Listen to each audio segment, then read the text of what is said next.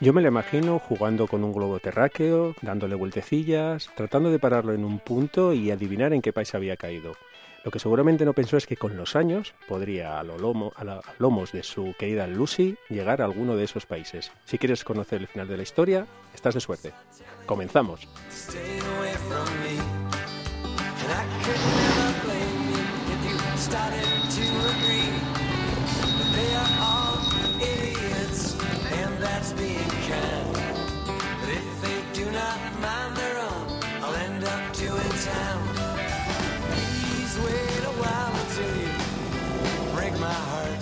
Estamos, estamos dejando descansar el timbre de esa bicicleta que nos acompaña siempre, ¿verdad? Siempre, siempre está ahí.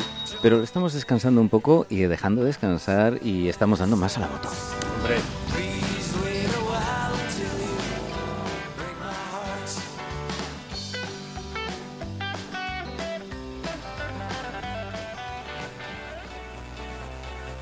Ay, el final de la historia. Eh, tú haces esto taser, ¿no? Haces eh, clickbait, eh, clickbait eh, radiofónico, ¿no? bueno, venía... eh, Engánchate, engánchate que vamos a contar algo interesante. Ay, ¿Quién tenemos hoy? ¿Para quién hemos abierto las puertas, sacada la alfombra roja? Y tachán, tachán, fanfarrias. Tenemos una gran, gran amiga con mayúsculas. Tenemos a la gran Elsie Ryder. ¿Qué tal, Elsie? Hola, encantada de estar aquí otra vez. Vaya presentación que me habéis bueno, hecho, bueno, ¿eh? y no he terminado y acompañado de su fiel escudero, Robert. Mi brother. Hola, buenas. Buenas tardes a todos. Qué bueno. Bueno, estamos en el programa Sobre Ruedas. Este es un programa de Radio al Cuadrado, la emisora de López y Vicuña, una emisora educativa. Y encima, fíjate, tenemos un programa de educación vial. Bueno, de, de vial. De vial, Sí. no de sangre, de estos que te No. meten a veces. No, no, no, no.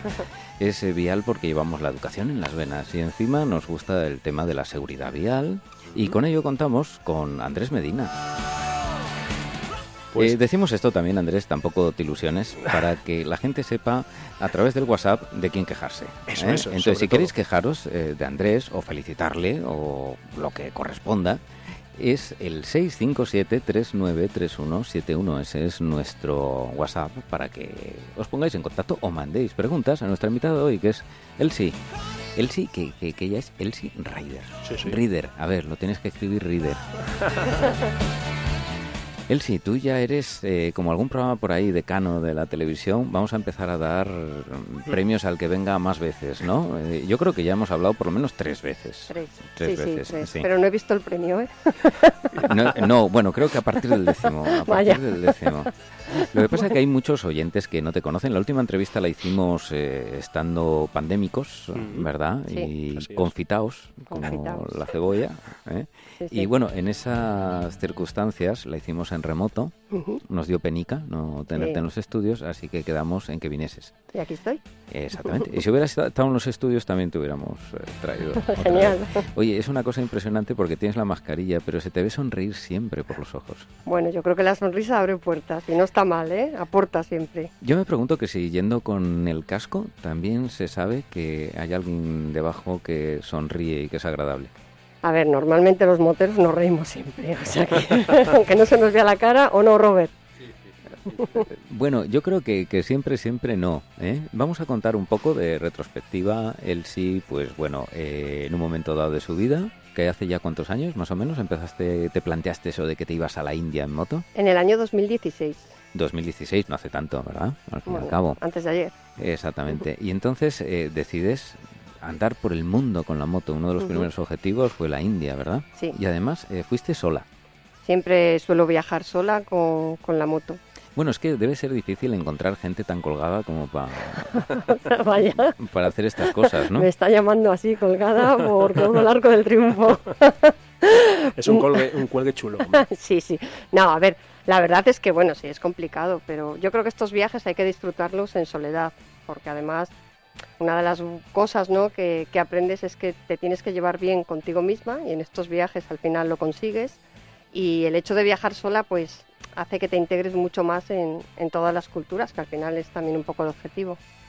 Digamos En todas las entonces culturas. que aparte de un viaje de descubrimiento por distintos países, también es un viaje de autodescubrimiento de uno mismo, ¿verdad? Yo creo que todo el mundo en la vida debería de hacer un viaje en solitario, porque descubrimos muchísimas cosas de nosotros mismos que desconocemos por completo, nuestras fortalezas y nuestras debilidades. Yo creo que es enriquecedor, ya sea en bicicleta, en moto, con una mochila. Y además estamos en año jacobeo, ¿eh? Cuidado, que Camino Santiago, digo, por ahí. Claro que a nosotros nos pilla cerca. Ahí, si quieres, para un asturiano mucha menos aventura que el que se lo viene a hacer de la India. Y él sí lo hizo al revés, ¿verdad? Atravesando...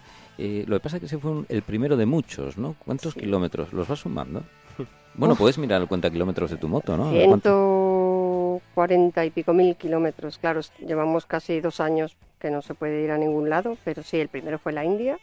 Luego me fui a recorrer el Cáucaso, después me fui a la zona de la Ruta de la Seda, Uzbekistán, Kazajistán, todos esos países que terminan en tan, a conocer la historia del mar de Aral. Y el último gran viaje que hice pues fue irme a recorrer la península arábiga en moto. Y bueno, antes de que nos volvieran a encerrar con la pandemia, sí que también hice uno muy bonito, porque también hay que decirlo, que se puede viajar cerca y hacer cosas bonitas y vivir la aventura sin necesidad de muchos kilómetros, que fue recorrer los valles verdes de Cantabria. Hombre, qué chulo. Bueno, ¿y cuál es tu siguiente gran viaje entonces? Cuando se permita el volver a, a irse por ahí, Pues tengo la espinita clavada de África. África. Sí, era el próximo que tenía previsto. Es que Eh, claro, Asia, Asia ya la tienes muy vista, ¿eh? Ahora ya tocaba un Sí. poquito de África, ¿no? La verdad que sí, además tengo una anécdota muy buena porque normalmente cojo siempre un ferry eh, y ya suelo coincidir muchas veces con la tripulación. Y baja uno, que además lo tengo ahora en Instagram, que me sigue, que me llamaba la, la reina, la reina, como decía él, la reina del Asia, allá arriba. Y aquí buscará en Oriente, ¿qué habrá perdido? Bueno, pues una, una cultura diferente, bonita y desconocida y además una pena porque la imagen que tenemos de muchos de esos países no se corresponde para nada con, con la realidad. Eso es algo que siempre en las múltiples entrevistas que hemos tenido, no solamente a los medios, sino hablando entre nosotros, siempre te has interesado mucho en dejar claro, ¿no? Que la gente, hay buena gente en cualquier lado del mundo. Sí. Tienes un montón de anécdotas, esa parada que haces, que te ofrecen un té, que te abren su casa, esa hospitalidad que a nosotros nos parece un poquito ya de película, Sí. pero como decíamos, viajes del 2016, 17, 19 y que todavía existe, que es real, ¿no? Eso se valora mucho, ¿verdad? Sí, sobre todo yo lo que me he encontrado, mi experiencia personal, es que en esos países de Asia la gente es muy hospitalaria, te ayudan en, en todo lo que pueden. No he visto para nada extremismo, por ejemplo, en el tema de, en el caso de Irán, ¿no? que todo el mundo me asustó mucho al principio, para nada. O sea, además, en este último viaje que hice por Arabia también pasé por, por Irán y acabé durmiendo en casa de una familia iraní que, vamos, me trato como una hija. Al final, mm, de los viajes, yo creo que lo acabas de decir, con lo que te quedas es con la gente, porque hay gente buena y mala en todos los sitios, pero sí que es cierto que ahí yo creo que ganan a Europa en, en humanidad, porque estas cosas de que tengas un problema y que rápido te vengan a ayudar, ahora mismo en Europa nos hemos vuelto todos muy miedosos unos de los Sí. otros y hemos perdido ese puntito de humanidad que yo me he encontrado y mi experiencia personal ha sido esta y no puedo decir otra cosa. Qué, qué bueno. Sí, Y en tus distintos viajes por, por Asia, ¿qué tal el idioma? Quiero decir, ¿has aprendido algo o te has defendido perfectamente con el inglés? pues he aprendido que cuando hay intención de comunicarse no hace falta no idioma. hace falta idioma, No, ¿verdad? al final todo el mundo por gestos se termina comunicando. Y llegado al extremo, como cuando estuve en Uzbekistán, que se me rompió la moto y necesitaba una grúa y no me entendían porque yo les decía, ¿habláis inglés? Y me decían, no, ¿y tú parruski? Y yo digo, no, parruski no hablo. Estoy en ello. Entonces acabé dibujando una grúa y ya me entendieron. Cuando hay intención, El Pictionary abre puertas. Es decir, que hay que saber dibujar. Eh, tú tienes que aprobar inglés igual, ¿eh? Yo ahí lo- Tengo un 10. Tenía mucho interés, ¿eh? Ahí va, nuestro correcaminos favorito. Oye, ¿se sabe en tu moto, cuando vas en la moto, se sabe que eres una chica? Eh, quizás con el otra equipación que tenía sí, porque era roja y era más llamativa. Esta no, esta equipación que tengo, la verdad, no. Y además es que cuando llegas a los sitios, en, esos países ya ver una moto eh, grande, en muchos países ya es raro. eh, ver matrícula de España por allí ya también llama la atención, pero luego ya cuando te quitas el casco y ven que eres una mujer, ya entonces ahí focalizan la atención y dicen, pero ¿has venido sola? Pero sí, sí, o sea, porque además hay países, incluso que hay legislación a la hora de los permisos de conducción diferente para hombres y mujeres, incluso a nivel, cosas que parecen casi surrealistas, pero bueno, Mm, que es la dejan. potencia, ¿verdad? Y decir, oye, que tu moto es demasiado Sí. potente, está solo para hombres, ¿no? Sí, Bueno, está el caso de Irán, ¿no? Por desgracia, que ya he dicho que la gente iraní es maravillosa, pero las mujeres tienen muchísimas limitaciones. Por ejemplo, pues eso, no pueden conducir motos. Y luego, bueno, pues las motos de más de 250 centímetros cúbicos no están permitidas en Irán. O sea que son dos limitaciones importantes. Pero bueno, yo remarcaría mucho el tema de, de la mujer, porque me da mucha rabia que un país tan bueno tenga a las mujeres de, pues de esta Pues, forma. pues mm, no es tan bueno entonces. Pues es que mm, si hablas con... Yo tuve la, la gran suerte ¿no? de hablar con, con mujeres que eran ya señoras mayores y que tenían eh, la idea de lo que había pasado, bueno, habían vivido muchas de ellas ¿no? en la anterior situación iraní y te enseñan fotos a escondidas ¿no? de cuando Hmm. iban en minifalda y, y parece mentira que, en, que en, bueno, pocos años, porque fueron pocos años, Fueron para atrás. fueron Fueron pa- para atrás. fueran para atrás de esta forma. Distinguimos muchas veces los gobernantes o los gobiernos de la población, eso está claro. Tú cuando vas a Irán, la gente, a escondidas, porque está claro que tienen Sí. un régimen dictatorial, siempre Está te dice, claro. la política es una cosa y los iraníes somos otra cosa. Y tienen toda la razón. Yo creo que eso debería remarcarse en cualquier país. Quiero decir, el gobierno es una cosa y luego la gente del pueblo es otra distinta.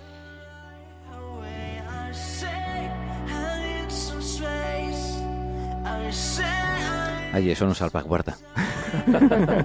Y bueno, de todas Cuando maneras, vamos por allí y nos presentamos. Somos de fuera, somos de fuera. Somos de fuera. Ah, pero que, oiga, que esto está aparcado en la acera. Ah, pero no se puede aquí.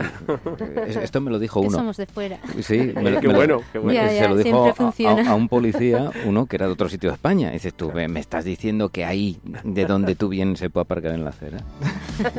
que no era un moto, que era un coche. vale. de todas maneras, él sí, yo quiero una pregunta. Es que tú tienes una moto que es Lucy, ¿verdad? Es tu Mm. moto tal.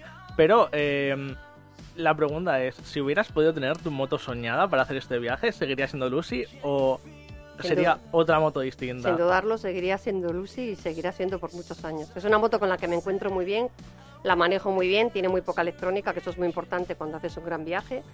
Eh, funciona con cadena, que eso también era muy importante porque siempre puedes reparar el. Ah, sí, eres el más de cadena que de cardan. Sí, para estos viajes sí. Reconozco que el cardan es muy cómodo, pero una cadena en cualquier lugar Claro. del mundo te lo solucionan. Y Yo soy de cardan cardan- porque no lo tengo, seguramente.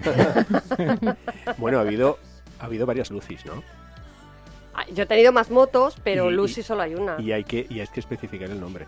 ¿De dónde viene ese Sí. nombre? eh? Eso tiene ahí un pequeño misterio, ¿no? ¿Nos lo dices? Sí, yo tengo dos, bueno, ah, eh, Sí, dos sigue. perras labradoras. Mm. eh, por desgracia en la pandemia, Luca, que era mi angelito, además es que fue una perra que me ayudó mucho en, en situaciones muy complicadas de mi vida, pues la detectaron un cáncer y, y se murió. Y la otra que tengo es Sira, y mi moto se llama así, pues en homenaje a ellas dos, a Luca y a Sira. bonito. Hay dos grandes, eh, está Lucy y Lucille. bueno, ¿De quién era? ¿De quién era Lucille? La guitarra, la guitarra de Sí, sí, B.B. sí. King.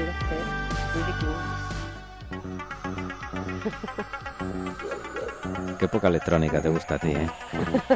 Nosotros aquí en Sobre Ruedas, hombre, un poco de electrónica somos, ¿eh? Nos va, nos va la tecnología. ¿eh? Y en esa tecnología tenemos eh, novedades motoriles, ¿verdad? En, Ah, bueno, sí, es en la Sí, sí, sí. Porque hemos Dirección hablado- General de Tráfico y esa revista Esa nuestra de de cabecera. hombre. Vamos a recordarlo. Tráfico y seguridad vial. Le insisto, no la edito yo, la edita la DGT, ¿vale? Ni la vendo yo en la salida de los supermercados, ¿vale? Y se puede Totalmente leer online. gratuitamente, además. Eso ¿eh? es, eso es. Y hablando un poquito de novedades y de cómo han avanzado los tiempos, como dice, eh, decía ahora él, sí que es verdad que, que entre todos estos eh, elementos que tienen las motos, que bueno, puedas elegir en virtud de qué tipo de moto quieres, o sobre todo el tema de los viajes, ¿no? Pero ahora está muy en boga el tema de los sistemas de seguridad eh, para los conductores de las motos, ¿no? Y entonces ha estado muy en boga el tema de los airbag, que todavía cuando le dices a la gente que no esté muy en este mundillo un airbag para la moto, hay alguno que, que dice, pero bueno, eso no es para los vehículos, hay airbags para los conductores de motos y... Pero ¿cómo son esos airbags? El- Sí. eh, Alguien que no haya visto nunca uno, ¿cómo le podemos explicar desde la radio? Bueno, yo tengo uno y eh, la primera prueba que hice mm, me asustó un poco porque tienes la sensación de que cuando se acciona te va a asfixiar y para nada. Entonces, ¿cómo lo definiría? Pues mira, en el momento que se acciona el mecanismo te quedas como metida entre colchones. Bien. Y aunque te tiren al suelo no te va a pasar absolutamente nada. Y Siempre- rebotas, tiene que molar eso. En algún momento se deshinchará, ¿no? Porque es como lo de los Sí. coches, si no estarías dando vueltas. Sí, y tú, eh, si tienes una caída en moto, hay dos mecanismos, el electrónico y el mecánico. El mecánico va aliado al chasis de tu moto, entonces en caso de caída, eso se activa. Como en las motos acuáticas. Sí, Una vez que salta, efectivamente. es el más sencillo, es- ¿no? Eso es, eso Eso es. Eso, es un eh, buen a ver, que la Sí. gente de motos no sabe, pero de acuática, sí, claro. Entonces el ejemplo está muy bien traído. La gente sí. dirá, no, no, pero hombre, eso sí. Bueno, el caso es que cuando, cuando se produce un impacto y te caes, eh, aquí lleva un, un botellín, creo que es... Ahora no sé lo que es el botellín. Mm, Será el gas que lo, que lo Bueno, impulsa, sí, es un botellín el que sirve CO2 para Que se eso. produce en ese momento. Eso es, entonces ¿eh? CO2, me dice Robert, vale, pues CO2. Y entonces en ese momento eh, se activa y se, se hincha el, el chaleco. Y luego a los dos minutos comienza a desinflar. Y la verdad que la sensación es cierto, es te quedas absolutamente acolchado, tus cervicales, la zona mm, del coxis, que también es muy importante. Yo creo que está muy bien, eh, por poner un, Un pero. un pero, el precio que es elevadísimo para los moteros. E- Eso iba a decir, precio de acceso y luego reutilizable, porque hablamos de que un airbag de coche hay que volver a No, es, cargarlo, reutilizable. Eso es reutilizable. Sí, lo único que Bien, tendrías que cambiar es el botellín Muy bien. para O sea, que digamos ponerlo otra vez que un mantenimiento económico, pero un acceso bastante, Sí, yo bastante creo, caro, ¿no? sí, yo creo que hay que popularizar más esos precios porque se supone que es seguridad y todo lo que sea seguridad.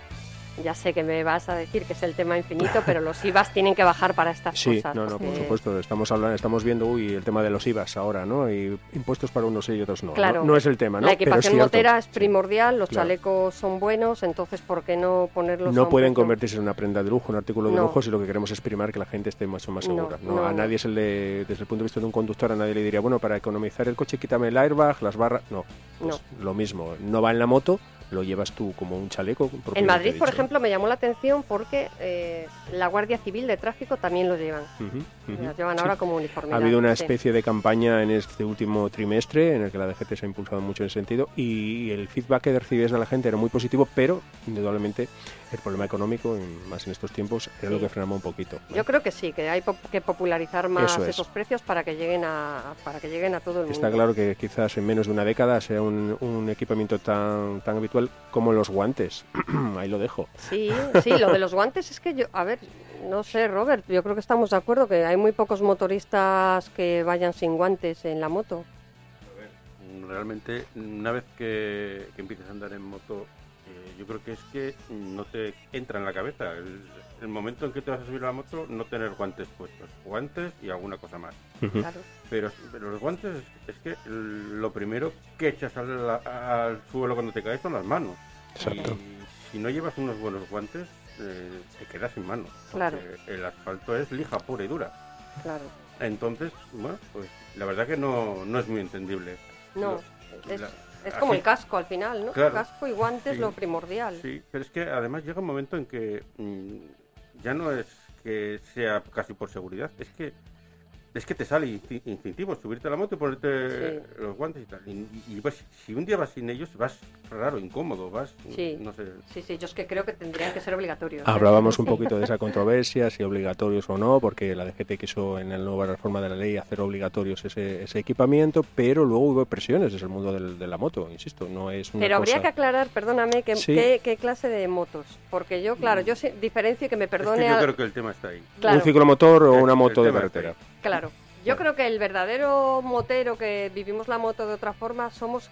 Ya no hace falta que nos obliguen. Ya es conciencia propia de cada uno el ir bien equipado por nuestra seguridad. Y luego está pues la gente que se mueve en scooters por Sí, la ciudad, que esos van con chanclas y van que a, lo- a los que vamos Mm. tan equipados nos ponen los pelos de punta Ah, ah, cuando pero los vemos. ha- has dicho chanclas, tenemos aquí un aspirante a opositor al permiso de conducir y, y las chanclas, eh, no, ¿no se puede ir en chanclas en moto? Si no, Yo suelo ir en tacones, pero bueno, eso ya según... según- esa no la vi venir. Bueno, yo la verdad que... Bueno, hola a los oyentes, lo primero. Y él sí quería preguntarte, porque, bueno, antes estábamos hablando y yo, bueno, ya te comenté que, por desgracia, la verdad, porque he estado leyendo un poco ahora sobre ti, eh, no te conocía. Y a mí me gustaría saber ¿qué fue lo que te dijo? O sea, ¿qué fue lo que se te pasó por la cabeza para decir, pues me cojo una moto y me voy por la India o por Asia, bueno, por cualquier parte del mundo? Porque podías haberte dicho, va, pues un coche o una bici o, o andando. A ver, porque llevo andando en moto hace muchos años y la verdad que lo que me impulsó a hacer grandes viajes fue que estuve muy malita. Estuve por una negligencia médica, terminé en la UCI de un hospital a punto de, a dos horas de morirme y estuve en coma. Y dijiste, ahora o sí, nunca. cuando me desperté del coma, a ver, no fue fácil porque los tres o cuatro años de después fueron muy duros. A nivel psicológico fue una batalla tremendamente dura de librar. Pero bueno, pues un buen día de esos que lloraba tanto, me dije, mira, María, si la vida te dio una segunda oportunidad, deja de llorar y ponte a hacer esas cosas que querías hacer. Pues, esos grandes sueños que pues yo tenía me alegro, eh, que lo hayas hecho, la verdad. Todos, todos los Es, es un gran Sí, mensaje sí. pa- para Sí, uy. para Sí. todos, el Una superación a través de, de un vehículo como la moto. ¿no? Exacto. En Sí. este caso, podría haber sido otro objeto, pero la moto, ¿cómo no? Sí, yo creo Y, que y le podía haber dado por ir a Sí. Nubledo. Por Hombre, ejemplo. También. un saludo a Nubledo.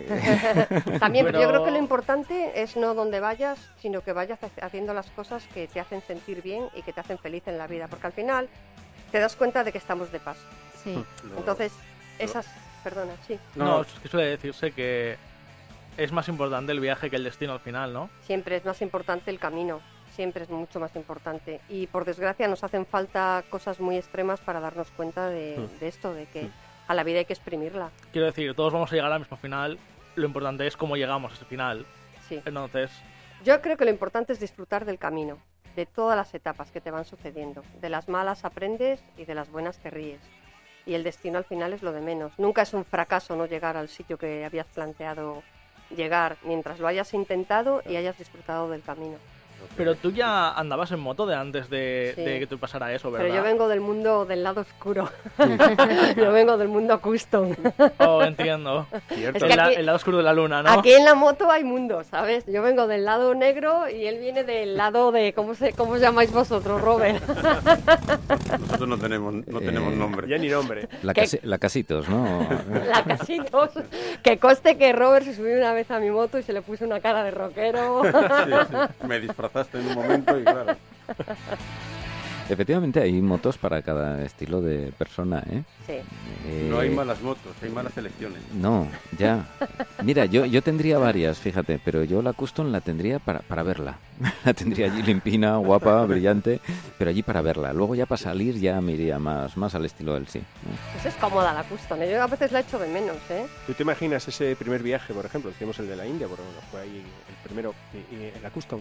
¿Te lo Pues sí, a veces me lo Sí, he ¿no? preguntado. Sí. Mantenimiento tampoco hubiera sido. No. Quizá el depósito un poquito justo, ¿no? ¿Por qué no? Yo, mira, eh, cuando en estos viajes que hago me he encontrado gente que viaja hasta con scooter. Sí. O sea, que al final, como decimos, no, lo importante no es el- El eleme- la sí. flecha, ¿no? Hombre, la, sino el la indio. primera vuelta al mundo en moto era una Triumph, ¿verdad? Que, que sería de de 450, efectivamente. señor, sí. ¿Y qué sería? De medio litro, como mucho, ¿no? Yo creo que era de 250 la de Triumph. 250 incluso, ¿eh? Fíjate. Es que el tema de los depósitos de, de- de lo que es el combustible, ¿no?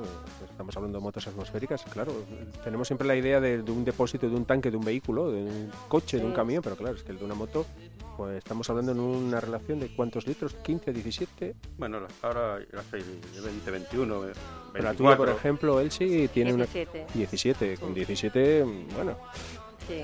no es lo mismo ir por un país europeo, ¿no? Que No, por esas latitudes, que aunque sean productores de petróleo, bueno, a lo mejor no está tan bien De momento ¿no? por ahí de ir en eléctrica no hablamos. ¿eh? Sí, por eso he dicho muy claramente tema atmosférico, porque no me imagino, no sé yo, es todavía No, las hecho- electrolineras. El otro día estuve probando unas motos eléctricas y, y el planteamiento es ese, que para moverte por países europeos a lo mejor sí, Pero claro, con, entre comillas, pero para irte a hacer un viaje largo todos no. esos países que acaban en tan, No, quizás no. no. Bueno, ¿no? esos casi no tienen ni gasolina a Me veces. suena, me suena a zumo de naranja. ¿eh? Qué rico, Por ¿eh? Revolviendo un tan. Qué antiguos somos. Esto, esto es solo efectivamente para gente vintage. Y ¿eh? gente vacunada ya.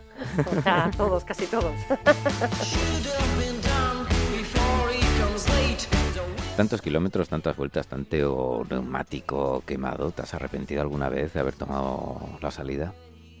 Me he arrepentido cuando me pasa alguna cosa en el camino, que suele ser en cada viaje, y digo, ¿quién me mandaría a meterme en esto? Pero luego, ya cuando pasa el tiempo, lo das todo por bueno, porque claro, eh, las maletas vienen cargadas de tantas cosas bonitas que todo lo que te haya pasado malo como que se te olvida Y bueno, pues dentro de lo malo, pues lo de antes, ¿no? Siempre gente que te ayuda, descubres la humanidad de las personas, como en los momentos difíciles siempre alguien te echa, te tiende su mano para ayudarte. Entonces, bueno, sí que me he arrepentido cuando pasan cosas, siempre, pero, pero ya cuando pasa el tiempo te quedas con lo bueno. ¿Ya, ya te caíste la última vez? Bueno, la última vez me caí, más que caerme, me quedé trabada en el desierto. y yo fui allí toda alegre en el desierto de Arabia y me metí con la moto y a los 7 kilómetros aquello se atascó. Entonces, literalmente, menos, y espero que no haya un vídeo mío por ahí, porque a 50 grados me desnudé literalmente allí para dar la vuelta a la moto, como un perrito cavando en la arena, dando la vuelta a la moto. Y, y no, salí, salí, busqué un chofer experto que me llevó a dormir al campamento beduino y que cuando pasé y le dije hasta dónde había llegado, me hacía así con la mano como diciendo, tú estás loca, estás verdaderamente loca.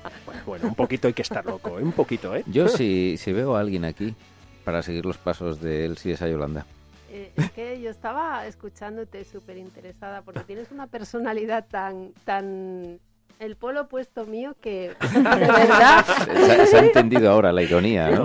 de, de verdad que, que me sorprendes, ¿no? Te admiro porque yo que soy tan miedosa, que veo riesgos en todos los sitios, yo te estoy escuchando y digo, África, África es apasionante, pero empieza a venirte a la cabeza noticias, ¿no? De secuestros, traficantes Leones. de armas. Al Qaeda, Tigres. eh, todos quieren ser campeones, otra cosa Ahí está. Eh, y claro, encima un viaje en soledad y encima una mujer en zona mm, musulmanes, de otras culturas. ¿Qué puede salir mal, no, Yolanda? Eh, ¿Qué puede salir mal? Empiezas a preguntarte buf, y a darte un miedo tremendo a, a meterte Mm. en ese, en ese viaje. ¿No encontraste nunca algún peligro fuerte de que te intentasen A ver, hacer algo? eh, bueno, el famoso camellero de Irán, que Desde aquí un saludo, Dios tenga en su gloria. que yo, la verdad que en Irán llegó un momento que ya medidas de seguridad ninguna porque la gente es súper maja y ya cuando volvía a Teherán mm, había un camellero y la estampa era para hacer fotos, o sea, el típico camellero en una moto destartalada, Palillo en la boca. No llevaba palillo en la boca, Mm, no. yo ya le había puesto palillo. Entonces me bajé y le dije si, si podía hacer una foto. Me dijo, sí, sí, yo monté el trípode, todo, estuve ahí haciendo fotos. Y, y me dice, porque no sabría hablar inglés, pero sex, Sí, sí. sex lo decía bien. Entonces me, me tocó el brazo y me dijo, sex. Y yo, bueno, yo, yo debo, no debo de estar escuchando. ¿Sex? Y yo, pues a lo mejor sí que estoy escuchando. No. Y entonces me agarra por el brazo y me dice, sex. Y digo, "Mm, espera, espera. Wait a minute. Entonces yo guardé el trípode y todo, que normalmente lo coloco muy bien, pero lo Sí, sí, tiré sí. ahí en la moto y, y arranqué y cuando arranqué el tío me tocó un pecho. Y entonces yo frené con la moto y tenía un garrote allí de madera y me, me quiso dar con él. Y ya primera, segunda, tercera, cuarta, quinta, sexta y vamos. ni ¿Cómo, para cómo acelera esa moto, eh, sí. Lucy? Sí, sí. Menos mal. En segunda podemos estar a 120, 140 sin problema. Creo, creo que lo mató la explosión de la rueda trasera. Sí, sí, sí. Sí, la verdad es que en este programa nos caracterizamos por tomar las cosas, bueno, de un tono Ya ha pasado pero y- ya ha pasado, pero bueno, la situación tuvo Pero que tener... al hilo de lo que, perdona, eh, ¿cómo era? Yolanda, Al hilo Yolanda. de lo que decía Yolanda, yo creo que el, que el miedo no te debe de paralizar porque no se puede dejar de hacer cosas en esta vida por miedo. Yo soy de las que digo, si tienes miedo, hazlo. Con miedo, pero, pero hazlo, porque es que te pierdes muchísimas cosas en la Y vida. esa situación, desgraciadamente, el sí te hubiera podido pasar en, en Cabaña Quinta. Eso es lo que iba a decir ejemplo, ahora. ¿no? Claro. que te iba a preguntar yo ahora a ti, si me permites. Claro. ¿Y no Sí. tienes miedo cuando vas sola por Asturias a que te pase algo? Es que aquí también te puede pasar, ¿eh? Y no Sí. deberíamos de pronunciar siempre esa palabra de miedo, salir, sí, pero Bueno, Sí. tenemos eh, ahí. obviamente lo que pasa que aunque te pudiera pasar, la probabilidad es más pequeña y en cualquier caso tienes ¿Tú un montón de gente para ayudarte. Sí, ¿Tú yo- hombre, crees que es más pequeña? ¿Y tú No crees que la gente te ayuda? ¿Y tú crees no- que la gente te ayuda él, más? él sí, yo no soy sospechoso porque he viajado mucho, ¿vale? He viajado mucho y no me limito Sobre por todo ello, por pero, Robledo. pero es verdad que yo creo que tenemos eh, cosas en España fantásticas. Por ejemplo, yo en cualquier parte que esté de España, eh, si necesito ayuda, sé que un policía policía, alguien que lleve uniforme, Te va a ayudar. yo le puedo pedir ayuda y confío plenamente, ¿verdad? Pero mira, Eso te- no se puede decir de Sí. muchos De muchos sitios. países, sí. Entonces es verdad que tenemos unos recursos, un sistema sanitario, un, un tal que, bueno, Siempre sí. a ver, eh, todos o algunos de los de aquí hemos cogido aviones en aeropuertos que los de Indiana Jones les daban mil vueltas, ¿entiendes? A mejor. La mentalidad europea, que lo dice Elsie en una de sus entrevistas, limpiar un poquito esa mentalidad que tenemos, lo que ha dicho Hmm. Yolanda, no todo ese bombardeo continuo, lógicamente te hace mella, a Sí. todo el mundo, hombre o mujer. Pero- Estamos muy bombardeados por los medios de comunicación. Yo entiendo perfectamente la pregunta de Yolanda porque yo recuerdo cuando él sí empezó a planear el viaje a la India que yo unas cuantas veces le dije, pero ¿tú estás segura? sí. O sea, Eh, y si yo- estaba loca también me dijiste. A ver, yo es que estaba siendo un poco sutil ahora. Sí, me sorprende que Robert, conociéndote, te preguntara, porque yo creo que pocas veces debiera de haberle ofrecido Porque el no nos asunto. vamos a engañar. ¿Quiénes de los que estamos aquí pues, cogería una moto, un coche o lo que fuera y se iría a dar una vuelta por la India solo, por Irán y por todos esos A mí no, me busques. En esta, en esta mesa... A mí me gusta mucho la moto, pero Que yo- levante la mano quién. Mira, igual, igual Némesis, pero, pero está pensando, todavía tiene que sacar el carnet. Todavía está pensando. Hay un pequeño trámite, amigos. Nada, nada. A mí en eso no me pillas. Yo igual me lo pienso también, ¿eh? Yo me apunto. Yo, yo estoy ahí. Siempre hay alguien Que que, sí, sí, tiene que llevar no. el agua. No, no, y después del primero siempre viene el segundo y el tercero, porque al final descubres que, que la Bueno. cosa no era tan mal como la pintaban. Esto es como los tatus. Hombre, como el libro de Simons, ¿no? Que dice, Estaba cuidado que si lo lees, que si lo lees, corres el riesgo de montarte en una moto y Sí. dar la vuelta al mundo. Sí, sí. Amigos, hemos- nos hemos pasado media horita de este sobre ruedas. Va- va- no sé si tenemos por aquí la moto, le damos, le damos otra vez a la moto. Dale, dale. Hoy menos bicicleta, pero seguimos con ruedas, Hay estas de dos en dos. para todo y para todos.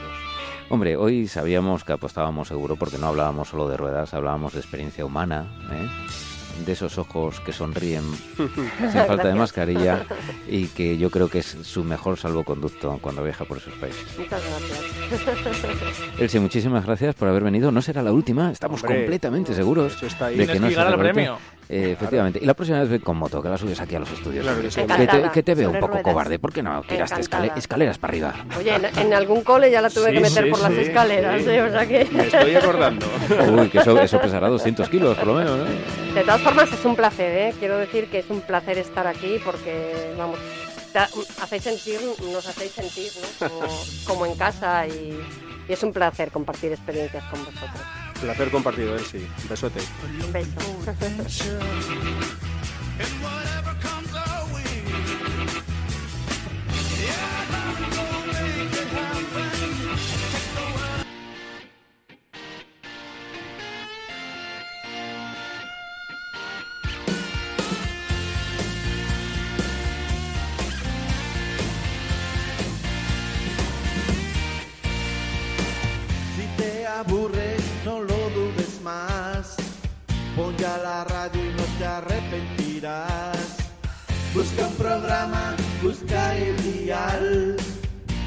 cuadrado es tu radio escolar. Radio, radio al cuadrado. Radio, radio al cuadrado. Radio, radio al cuadrado. Radio, radio al cuadrado.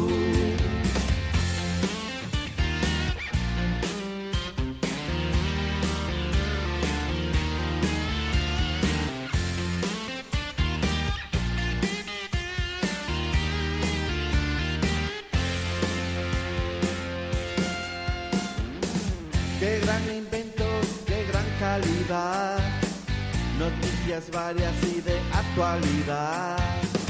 Educativa y también transversal. Entretenida, joven y original. Radio, radio al cuadrado. Radio, radio al cuadrado. Radio, radio al cuadrado.